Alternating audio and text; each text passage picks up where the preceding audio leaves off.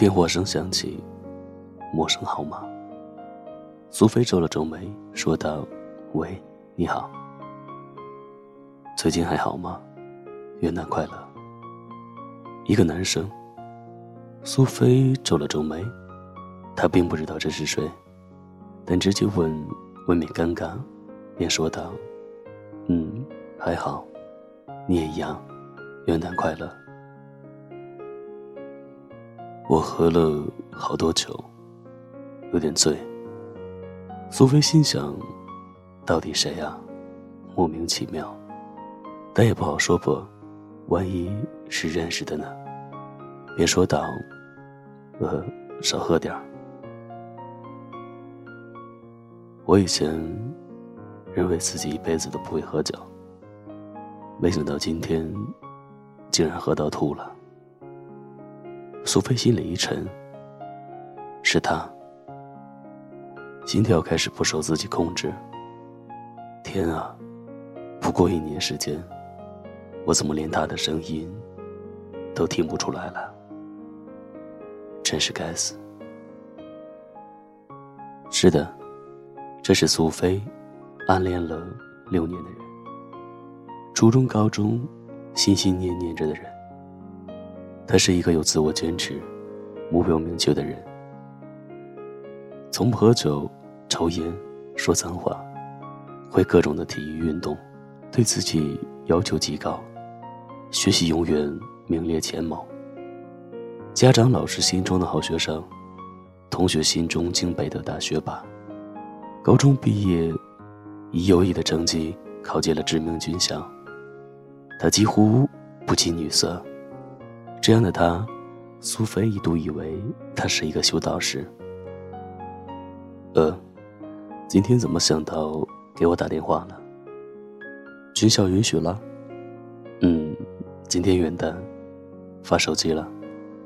想打电话，但是不知道打给谁，所以就想到你了。苏菲表示很无语，感情你是没人搭理，所以才想到我。军校生活怎么样？还好，这里的每一个人都是大学霸，学不过他们。苏菲说：“没事，尽力做自己最好就可以了。”不要和别人比较，会很累的。开心一点。读高中，整整六年，苏菲为了追上他的脚步，努力学习。因为老师根据排名定座位，但最终能力有限，他跟他坐了六年的前后左右桌，就是没有坐成同桌。苏菲一直和他维持好朋友的关系。学生时代。同学们看见一对男女，就认为有情况，所以经常开玩笑的说他俩是干柴烈火。但是苏菲很清楚，自己是烈火，而他只是根木头，还是烧不着的那种，永远无动于衷。终于有一次，苏菲以为他开窍了。物理课前，苏菲搞不懂眼球的成像原理，所以一道选择题做不出来。别问他这道题的结果，没想到木头突然坐在他对面，眼睛目不转睛的盯着苏菲看，苏菲脸红的像个苹果，内心瞬间激动了。天啊，木头终于开窍了，对我有意思了。还没激动完，只悠悠的听到木头说：“你看我眼睛里的真相，就是这道题的答案。”苏菲内心的火，瞬间被浇灭了。冷冷的回答了一个：“哦。”初高中，他们都在一个学校。初中毕业的时候，苏菲让所有人写了同学录，唯独没有他。高中毕业的时候，苏菲让所有人在他的校服上签名，唯独没有他，因为苏菲说，他跟其他人不一样。他不是我回忆里的纪念，而是我这六年的心心念念。军校这么苦，有没有找女朋友啊？嗯，有目标了。但是我不知道自己以后分到哪里，所以再等等吧。等我稳定了，我就跟他表白。苏菲心里翻起了千层浪，她终于开窍了，但对象却不是我。心里一阵苦笑，但是嘴上却高兴地说着：“恭喜恭喜！”木头终于要燃烧了。苏菲很无奈，暗恋他整整六年。高中毕业，苏菲最好的朋友劝她表白，苏菲却说：“他这样聪明的一个人，怎会不知道我喜欢他？所以。”可以早就成了，也罢，陪伴是最长情的告白。喜欢他这么久，再喜欢别人，也不太容易。就先这样吧。时间总会治疗一切，苏菲这样安慰自己。就这样，即使军校平常不让用电话，但是大学里的每一个元旦。他都会打电话给苏菲，平常他也会寄一些零食给苏菲。知道苏菲是一个吃货，苏菲也会买一些东西寄给他，但也只是觉得单纯的礼尚往来。毕竟，他有目标了。终于，大四毕业了，他告诉苏菲，他要回来了。苏菲细心打扮一番，很高兴的去机场接他。毕竟做不成恋人，还可以做一辈子朋友嘛。四年了，再次见到他，苏菲还是难掩内心的激动，脸上都笑开了花。他变得更结实，更有男人味了。苏菲还在一点一点观察着他的变化，没想到。他见到他以后，竟然径直走了过来，抱住了苏菲。苏菲懵了，这是个什么情况？这时，苏菲听到他在耳边说：“十年了，我终于可以告诉你，我爱你。我一开始就知道你喜欢我，我也一样。”我清楚的记得那天物理课前，我盯着你的眼睛。我真想这样一直看下去。那天的日期是二零零六年十一月二十三日。但我也一样知道，以后大学会各奔东西。我害怕无疾而终，这样对你太不负责任。所以从不表现出来。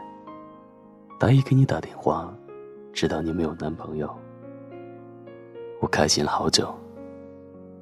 但是让你当我，太不现实，所以不敢给你打电话，害怕你的身边有另一个男人出现。我希望他出现，又害怕他出现。你这么笨，怎么照顾好自己？我的手机里面，女生的电话号码，至始至终，只有你一个。直到前几天知道你没有男朋友，一放假我就来找你了。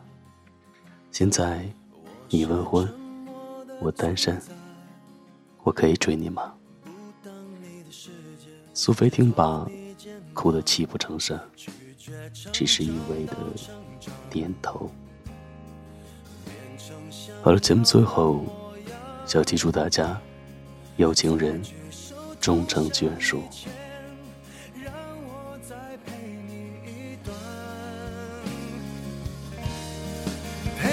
沿路感想活出了答案，陪你把独自孤单变成了勇敢。一次次失去又重来，我没离开陪伴是。最长情的告白，陪你把想念的酸拥抱成温暖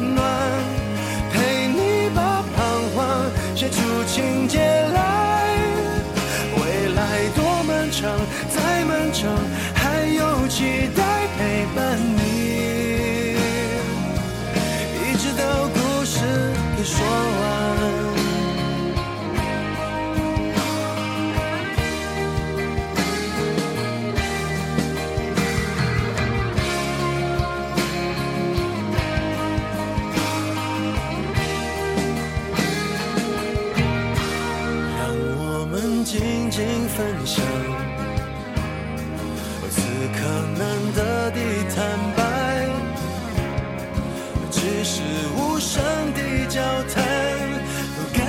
幸福，感觉不孤单，陪你把沿路感想活出了答案，陪你把独自孤单变成了勇敢。一次次失去又重来，我没离开陪伴是最长情的告白，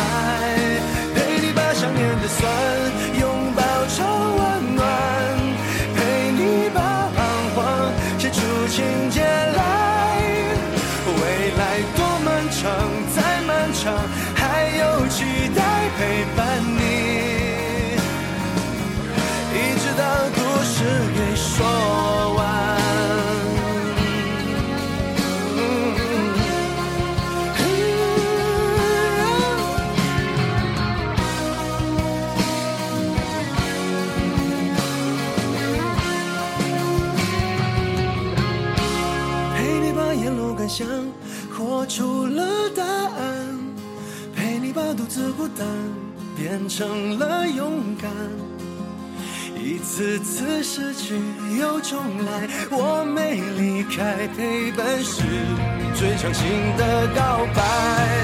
陪你把想念的酸拥抱窗外